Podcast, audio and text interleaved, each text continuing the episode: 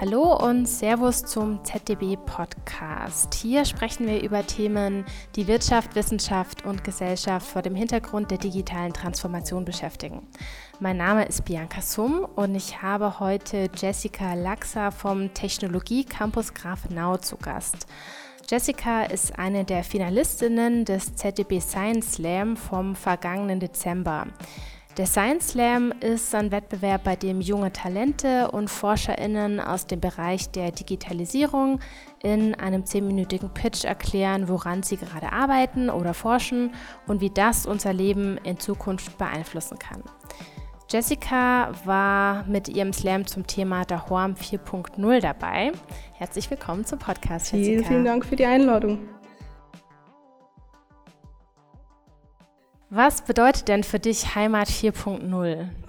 Heimat 4.0 ist für mich einfach die Art und Weise zu zeigen, was unsere Heimat alles kann.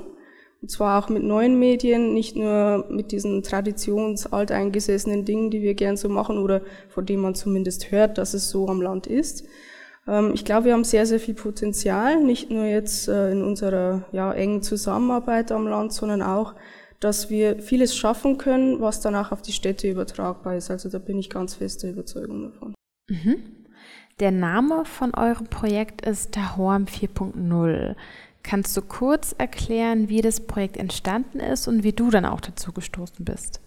Ja, das Projekt grundsätzlich ist ja das digitale Dorf Bayern, das gefördert ist vom Bayerischen Staatsministerium. Und ähm, ja, wir haben da einfach eine Plattform entwickelt, ähm, die verschiedene Applikationen liefert und nicht nur Applikationen, sondern auch Services für die Bürger. Und ähm, das Projekt damals, als ich dazu gestoßen bin, war ja noch ziemlich in der Anfangsphase. Da ging es ja noch darum, erstmal zu gucken, was kann man im Land machen, ähm, wie setzt sich Digitalisierung da an, wie ist überhaupt das Verständnis zum Thema Digitalisierung. Ja, und dann sind wir irgendwann so richtig gestartet. Ich bin da als Softwareentwicklerin hinzugekommen und da ging es erstmal los, ja, was können wir machen? Machen wir Arbeitskreise mit den Leuten? Äh, fragen wir erstmal, was ist Digitalisierung für die Menschen auf dem Land? Ja, und es war halt schon ein bisschen erstmal Kulturschock für mhm. mich. Also man kommt dann rein als, als, ich sag mal, junger, frischer Informatiker, möchte die Welt verändern mit neuen Technologien. Und dann erzählst du das den Leuten, du stehst da vor ihnen und sagst, ja, das geht und das geht und das geht. Und dann gucken die dich mit ganz großen Augen an und sagen, ja, was machen wir jetzt damit? Brauchen wir das überhaupt? Und dann hast du zwei Optionen als neuer Informatiker. Entweder du gehst, gehst erstmal ins Bad und weinst eine Runde, weil du nichts tun kannst, so ungefähr. Oder du stellst dich hin und sagst, ja komm Leute, das machen wir jetzt gemeinsam, wir digitalisieren jetzt unser wunderschönes Land. Letzteres haben wir dann auch gemacht. Ja, und dann ging es so los, irgendwie so ein Konzept zu erstellen. Wie integrieren wir die Menschen? Was machen wir denn überhaupt? Welche Technologien brauchen die? Welche Apps? Ist die Infrastruktur überhaupt da? Ja, und da ist so langsam diese Richtung dieses Daheim 4.0 entstanden. 4.0 einfach wegen diesen ähm, Stufen der, der technologischen Fortschritte. Und daheim, das war einfach so unsere Dachmarke. Also da hat sich einfach so ein, so ein Begriff entwickelt, wo wir uns wohlgefühlt haben damit und wo wir gesagt haben, das lässt sich gut mit Digitalisierung verbinden. Und du hast gerade schon gesagt, die Bürger ähm, sind da sehr eng mit dabei und können das mitgestalten. Wie funktioniert das genau? Also wie tretet ihr in Kontakt? Verschieden. Also wir haben ja viele Side-Projekte auch mittlerweile. Es gibt ja nicht nur das digitale Dorf, sondern auch schon digitales Altendorf im Alpenraum, genauso die digitalen Hörnerdörfer im Allgäu oder auch Mediland. Also da geht's eher um die Gesundheitsgeschichten in der Digitalisierung. Und natürlich muss man erstmal Präsenz zeigen und sagen, okay, das gibt's jetzt, wir sind hier und wir bieten euch das an. Und das ist immer ganz schön mit anzusehen, weil die Leute kommen selber. Die wissen, okay, da gibt's was Neues, da kann man mitmachen, habt da was gehört, dass da in die Richtung ähm, was gemacht wird. Und die kommen auf uns zu, die sagen, hey, ich hätte da eine super Idee und hey, mein Verein wäre da sofort mit dabei. Da braucht man als Institut, sage ich jetzt mal, sehr, sehr wenig machen. Also natürlich muss man Präsenz zeigen, aber es reicht dann auch zu sagen, hey, wir machen einen kleinen Arbeitskreis mit zehn Leuten zum Beispiel aus der Gemeinde, die jetzt aus verschiedenen Positionen kommen, seien es Vereine oder das Rathaus oder die Schulen. Dann setzt man den einfach mal in den Raum und dann geht es eigentlich von selber los durch die Diskussion alleine. Mhm. Ähm, vielleicht kann man sich ein bisschen besser vorstellen, was ihr genau macht, äh, wenn du ein Beispiel nennen könntest. Und ich kann mich erinnern, dass mhm. der Projekt irgendwas mit Tackernadeln zu mhm. tun hatte. Richtig, richtig. Das ist so unser Aushängeschild eigentlich auch irgendwo, weil das so perfekt war. Das war eben diese Situation, wo ich so entweder weinend aufs Klo laufen wollte oder, oder digitalisieren. Ähm, das war ein ganz kleiner Arbeitskreis mit Verwaltungsmitarbeitern. Da ging es um das digitale Rathaus. Das war eine unserer ersten Entwicklungen. Ja, und da waren fünf Personen, welche auf dem, aus dem Bauhofbereich, welche aus der Verwaltung direkt im Rathaus, ähm, Bürger waren dabei, also wirklich verschiedene Persönlichkeiten in der Gemeinde. Und da haben wir uns einfach zusammengehockt und haben gesagt, okay Leute, wo drückt denn der Schuh? Was müssen wir denn machen, damit euch Digitalisierung im Alltag hilft?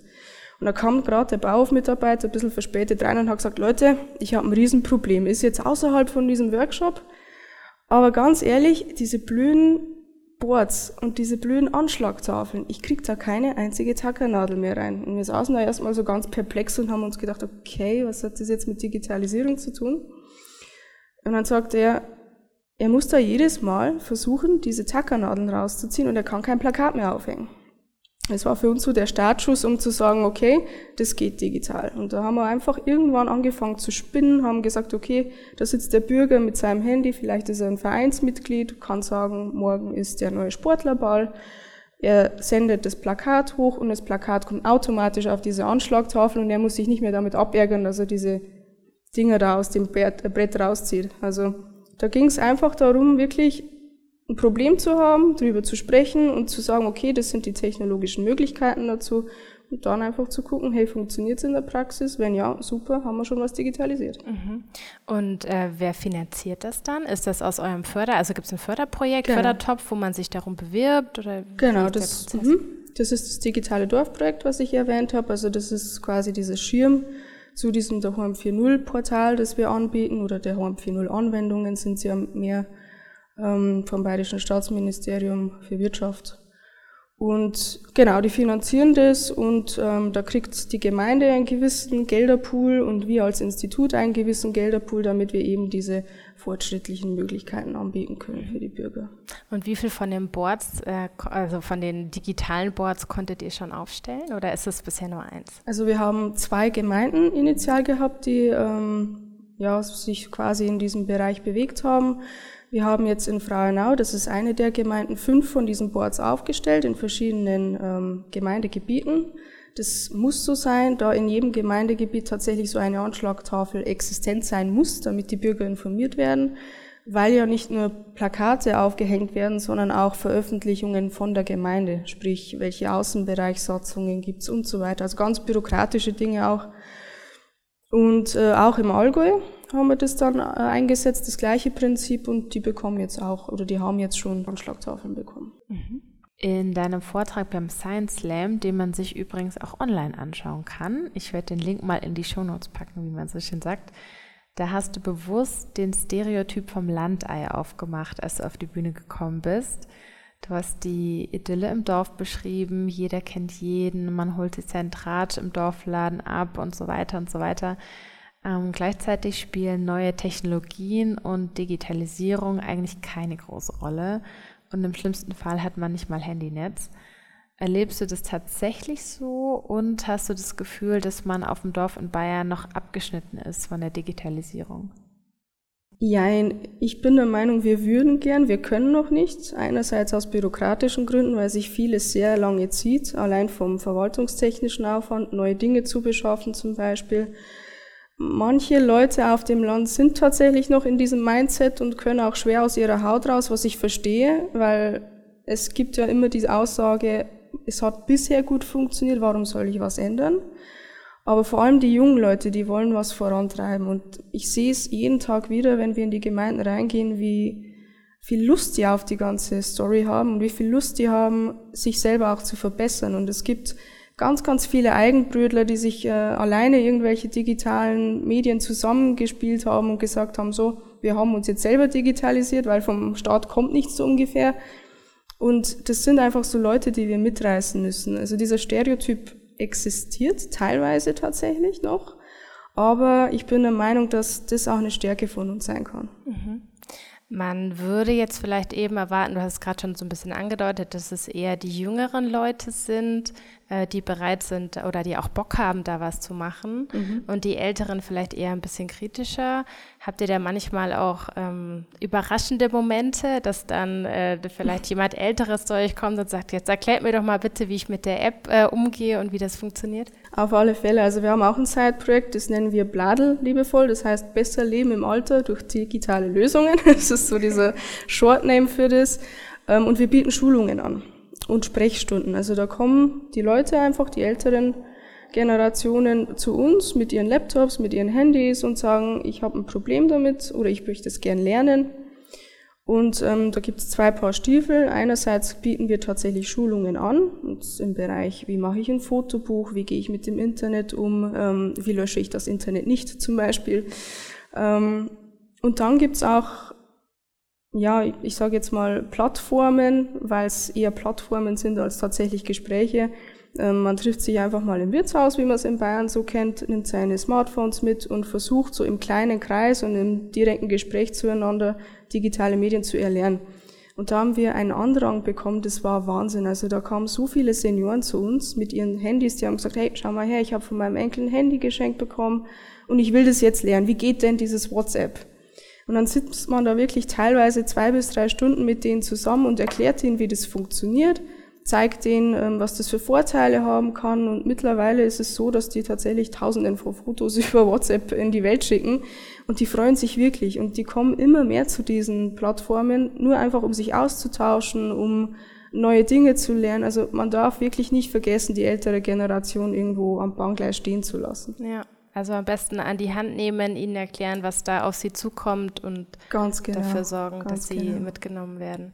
Ähm, du hast in deinem Vortrag auch äh, so ein bisschen erklärt, ähm, wie so der Prozess manchmal ist, äh, mhm. so von der Skepsis äh, zur Akzeptanz.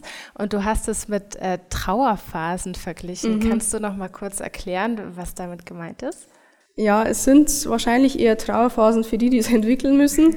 Aber es ist tatsächlich so, dass man auch besonders im Bildungsbereich jetzt beispielsweise hineingeht in die Schulen und man merkt, dass die Leute auch was machen wollen. Aber es gibt dann noch äh, so diese große schwarze Wolke, die bei einem schwebt. Das ist der Datenschutz. Und vor allem die Lehrkräfte haben da ihre Probleme, weil sie natürlich wollen, dass ihre Schüler und die Daten der Schüler auch äh, in sicherer Verwahrung bleiben. Und natürlich gibt es da Vorbehalte.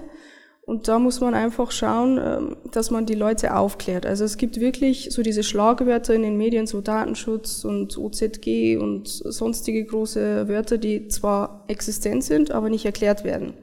Und das ist auch so ein bisschen Aufgabe von uns, die Leute dahingehend zu schulen und denen zu sagen, hey, wir versuchen euch die best und die sichersten Möglichkeiten zu geben, damit ihr eure Daten abspeichert. Und ihr müsst ein bisschen Eigenentwicklung auch mit einfließen lassen, weil nur durch eigenes Bewusstsein, wie ich mit meinen Daten umgehe, ist es auch möglich, dann tatsächlich digital zu leben. Und klar ist es dann im Endeffekt eine Trauerphase von ähm, Akzeptanz bis hin zur totalen Abneigung, bis hin zur Abschottung und ich würde mich am liebsten in die Ecke verkriechen und gar nichts mehr damit zu tun haben, weil es einfach auch Aufwand bedeutet. Also Veränderung bedeutet immer Aufwand und Veränderung ist auch eine Trauerphase, wie ich äh, der Meinung bin und da muss man einfach schauen, dass man die Leute nicht alleine lässt und immer kontinuierlich mit ihnen kommuniziert. Mhm dass es äh, am Ende hoffentlich tatsächlich keine Trauerphase mehr ist. Richtig. ähm, man hört ja gerade in den Medien meistens eher so von dem Begriff Smart City. Also alles wird miteinander vernetzt. Es reicht dann von der intelligenten Straßenlaterne bis zu dem intelligenten Gebäude, was seine Energieversorgung regelt. Und ich habe bei euch auf der Website mal nachgelesen und auf den ersten Blick sind die Themen eigentlich relativ ähnlich. Also ihr macht da auch Medizin, Wohnen, Arbeiten, Energie, Mobilität, alles Mögliche. Mhm. Und ähm, es sind erstmal die gleichen Themen, die man vielleicht auch im Bereich Smart City erwarten würde. Was unterscheidet denn aus deiner Sicht vielleicht das intelligente Dorf von der intelligenten Stadt oder gibt es überhaupt mhm. Unterschiede? Es gibt sehr viele Ähnlichkeiten und es gibt sehr viele Unterschiede tatsächlich noch. Also man hat sich ziemlich stark auf diese Smart Cities konzentriert, weil erstens da die Infrastruktur natürlich schon da war und zweitens ähm, von der geografischen Lage her Städte auch sehr konzentriert sind. Das heißt, ich habe da nicht so die großen ähm, ja, Reichweiten, wo ich mit Digitalisierung irgendwas verbinden muss. Und in den Gemeinden ist es dann tatsächlich so, also unsere Pilotgemeinde, also eine unserer Pilotgemeinden Spiegelau, die ist so weit verstreut in ihrer Gemeinde ähm, geologischen, in ihrer geografischen Struktur. Also da gibt es ja Gemeindegebiete, die sind teilweise zehn Kilometer entfernt oder fünf Kilometer entfernt. Und da sind halt schon die Grundvoraussetzungen noch nicht geschaffen. Also es ist relativ einfach, das jetzt zum Beispiel in München zu machen und ganz viele Ladesäulen aufzustellen oder intelligente Lampen oder irgendwelche Sensorik auszustatten. Schwieriger wird's, wenn ich wirklich im ländlichen Raum bin, erstens mal die Infrastruktur zu haben, denn dann sind wir immer noch ziemlich in Funklöchern. Ähm, die Sensorik lässt sich einfach nicht so gut verbinden und ähm, Genau, also grundsätzlich ist die Akzeptanz in Städten und in Dörfern noch ziemlich anders. Also man sieht es ja hier in München, ich bin hier angereist heute, man hat weitgehend LTE Plus, 5G wahrscheinlich bald auch noch, aber es existiert immer noch so dieses Digital Gap. Also wenn ich jetzt bei mir zum Beispiel von meiner Arbeitsstelle nach Hause fahre, habe ich mindestens fünfmal ein Funkloch. Und da fängt schon mal an. Also klar haben wir einen Breitbandausbau und es wird immer wieder besser gemacht und immer wieder verstärkt. Aber es ist immer noch nicht wirklich in dieser Region, wo wir sagen, okay, wir können alles bestmöglich ausstatten. Und da fehlt es einfach an den Grundstrukturen. Mhm. Also dann wären so die, die drängendsten Themen, die man angehen sollte, wirklich erstmal die, äh, die Infrastruktur bereitzustellen. Ja, also viele denken auch, Digitalisierung ist Breitbandausbau. Aber das Wichtige ist, was dann dahinter steht. Also auch wenn ich Breitbandausbau habe und noch keine ordentlichen Lösungen, die danach stehen könnten, die ich dann nutzen kann, also das muss alles irgendwo in einem Zug durchgemacht werden. Hm. Ähm, wie stellst du dir eigentlich realistischerweise dein Zuhause, also dein Dorf in zehn Jahren vor? Und was ist deine Wunschvorstellung davon, was sich in zehn Jahren entwickeln sollte? Puh, also das ist eine wirklich schwierige Frage. Vielleicht weicht es auch gar nicht so weit voneinander ab. Tut's auch nicht. Also ich bin froh, auf dem Land aufgewachsen zu sein, weil ich einfach sehr viel Zusammengehörigkeitsgefühl kennengelernt habe in meiner Kindheit und auch in meinem Jugendleben. Es ist schön, wenn man einfach zum Bäcker geht und sagt, hey, wie geht's dir, grüß dich und mein Gott, das kann in München auch schon mal vorkommen, aber tatsächlich seltener. Ähm, die Leute zu kennen und dann einfach zu wissen, hey, der weiß was, der könnte mir vielleicht bei dem und dem helfen und auch direkt einfach Kontakt mit den Menschen zu haben, finde ich super. Und wenn das jetzt noch über Digitalisierung geht und gemütlicher geht und auch den Menschen zugute kommt, die jetzt weniger mobil sind, beispielsweise wie Schulkinder oder ältere Personen, dann glaube ich, haben wir schon einen großen Schritt in die richtige Richtung gemacht. Gibt es auch irgendein digitales Thema oder Tool, wo du sagen würdest, ja, okay, wenn das nicht kommt, das fände ich jetzt gar nicht so schlimm? Künstliche Intelligenz macht mir ein bisschen Angst. Ja, ist auch ein schwieriges Thema. Ich glaube, da wird es auch viel davon abhängen, wie das dann wirklich umgesetzt wird, wie es kontrolliert wird. Gibt es übrigens auch einen ZDB-Podcast dazu, mhm, okay. wer sich die Folge anhören möchte. Ähm, Nochmal zu dir selber. Du ähm, oder deine Selbstdiagnose ist, du bist Informatikerin mit akuter Digitalisierung. Mhm. Was hat dich denn motiviert, dass du Informatik studiert hast? Uh, der Weg dahin war ziemlich holprig ähm, und hat viele, viele Kurven gemacht und äh, war auch ein paar Mal in der falschen Abzweigung im Kreisverkehr drin. Ähm, ich wollte initial eigentlich gar nichts mit Informatik machen. Ich war zwar als Kind immer sehr technikbezogen, also wo andere in meiner Klasse Pyjama-Partys hatten, hatte ich meinen ersten Stromschlag, weil ich alles ausprobieren wollte. Ähm, aber es war dann tatsächlich so, dass ich mehr in die Designschiene gegangen bin. Ich wollte unbedingt Grafikdesignerin werden habe das auch eine Zeit lang gemacht, auch privat ähm, und freiberuflich. Habe ganz viele Plakate und Flyer und äh, Zeitungslayout gemacht und es hat mir auch Spaß gemacht. Aber dann das fertige Produkt zu sehen und zu merken, okay, das sieht jetzt gut aus oder auch nicht, das ist immer eine Sache der, der, der Subjektivität. Und das war mir nicht genug, das hat sich nicht bewegt, das hat nichts gekonnt, das Ding. Also es lag nur da und sah gut aus, aber es hat irgendwie nichts bewirkt. Und was ich dann wollte, war tatsächlich, dass gute und schöne Interfaces für die Menschen zur Verfügung gestellt werden, die auch was können. Und da bin ich mehr so in die Richtung User Interface Design, User Experience gegangen, was mir dann auch sehr, sehr viel äh, Spaß gemacht hat. Aber dann wollte ich noch mehr wissen, was dahinter passiert. Also ich war schon immer ein ziemlicher, ein ziemlicher Eigenbrüder, der sich dann versucht hat, durch die ganzen Stränge irgendwo durchzuwurschteln und zu sagen, wie funktioniert denn das jetzt überhaupt? Und da bin ich immer tiefer in die Informatik und tiefer in die Informatik und habe dann gemerkt, ja, das ist genau das, was du machen willst. Du willst wissen, wie das funktioniert. Du willst aber auch einen Bezug haben zu dem, was die Leute sehen. Also ich wollte quasi vom Endnutzer bis zum ersten Aufbau der gesamten Infrastruktur wollte ich alles können, was da überhaupt geht. Und ja, habe mich im Endeffekt so entwickelt zu so einem Allrounder in der Informatik im Endeffekt. Mhm. Dann komme ich nochmal zurück auf einen Stereotypen, den du auch selber schon aufgemacht hast. Mhm. Wenn man an den Informatiker denkt, hat man vielleicht auf jeden Fall schon mal jemand Männliches irgendwie vor Augen, mhm. am besten noch blass und mit Kapuzenhoodie. Und das äh, trifft auf dich jetzt sowas von gar nicht zu. ähm, stören dich solche Stereotype oder sagst du, das ist mir eigentlich wurscht, weil das betrifft mich jetzt in dem Fall einfach nicht, stört mhm. mich auch nicht? Oder mhm. würdest du dir wünschen, dass man dass die Leute nicht mehr überrascht sind, wenn eine junge blonde Frau irgendwie reinkommt mhm. und sagt, ich bin jetzt hier die, ne, die mhm. sich um die Technik kümmert. Ja, es ist tatsächlich äh, das eine oder Mal noch so, dass die Leute dann gucken, oh, sie sind die Technische für dieses Projekt und dann denkst du dir so, okay, ja, ich bin eine Frau, das ist mal das Erste. Und es ist tatsächlich so, dass in unserem Entwicklerteam ich die einzige Frau bin. Aber mir tut es persönlich eigentlich überhaupt nichts. Ehrlich gesagt bin ich da noch motivierter davon. Und man merkt ja, dass diese Richtung eher so ist, schön langsam, dass auch viele Frauen in den Beruf hineingehen, was ich persönlich super finde. Und ich muss auch sagen, man sieht es mir zwar nicht an, aber ich bin auch der Kapuzenpulli-Mensch. Ich sitze da auch mal drin mit meinem Kapuzenpulli, mit meinem Kopfhörer und bin froh, wenn ich ähm, Noise Cancelling drin habe und von außen auch mal nichts mitbekommen muss. Ähm, ich glaube, da schlummert in jedem von den Informatikern da draußen so ein kleiner Hoodie-Mensch. Bin aber auch der Überzeugung, dass wir viel weltoffener geworden sind in unserer Branche, sage ich jetzt mal. Mhm.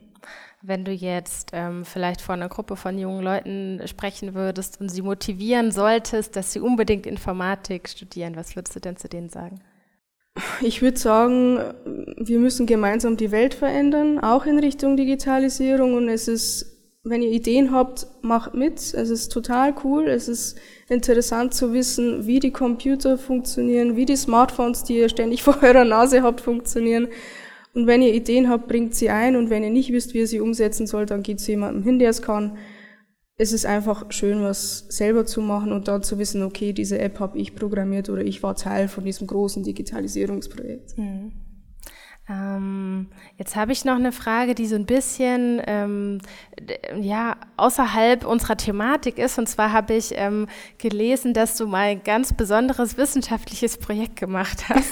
okay, Und ich glaube, ich weiß schon, was es ist. Sind das die psychoakustischen Analysen zum Klangverhalten von mhm. Motorsägen? Mhm. Ja, da wird sich jetzt mein Professor von damals sehr freuen, dass das erwähnt worden ist. Ja, ähm, ich bin auch sehr musikinteressiert und von der ganzen Akustik und Psychoakustik dahinter, was ähm, einfach Klänge mit dem menschlichen Ohr machen, das hat mich immer interessiert, weil ich auch Musikerin bin irgendwo. Und ähm, da ging es damals irgendwie darum, also ich weiß auch gar nicht mehr richtig, wie ich dazu gekommen bin. Ich weiß bloß noch, dass ich mich damals mit meinem Professor für ähm, digitale Medien unterhalten habe. Und er hat gesagt, ja, weißt du was, mich ganz, ganz stark stört. Ich habe mir vor 20 Jahren eine Kettensäge gekauft und die war immer super. Und jetzt habe ich mir eine neue gekauft und die ist viel lauter. Und dann habe ich gesagt, okay, erstmal für mich kein Problem, ist halt eine Kettensäge. Und dann hat er gesagt, das stört mich, das untersuchen wir jetzt. Und dann ist er tatsächlich irgendwann hergekommen, hat 20 Kettensägen hergeschleppt, ich weiß nicht von wo, hat alle aufgenommen und hat gesagt, so, wir überprüfen jetzt, ob die alten besser sind als die neuen vom Klangverhalten her. Da habe ich gesagt, okay, das klingt jetzt erstmal nicht nach meiner Richtung, aber machen wir mal, schauen wir mal, was dabei rauskommt. Ja, und dann ging es einfach darum zu gucken, ähm, wie reagieren denn die Leute auf diese Geräusche? Sind es für die störende Geräusche? Klingt es äh, sonor oder ist es doch eher kreischend und tut ganz stark in den Ohren weh? Und habe ich einfach zehn Leute damals gezwungen, sich äh, reinzusetzen und sich die Kopfhörer aufzusetzen und 20 verschiedene Kettensägen anzuhören. Wussten die, was auf sie zukommt? Die wussten, was auf sie zukommt. Die haben mich auch ganz doof angeschaut, als ich das gesagt habe. Aber sie haben gesagt, okay, wenn du da Hilfe brauchst, klar, warum nicht? Ja, und am Schluss des Tages waren die alle ziemlich fertig. Ich musste die auch äh, mit einem Kasten Bier bestechen, dass sie das mitmachen. Ja, aber dann ist halt rausgekommen, dass es tatsächlich so ist, dass die Alten ein besseres Klangverhalten hatten als die neuen Kettensägen. Okay. Und das, mein Professor war da ganz begeistert von diesem Outcome.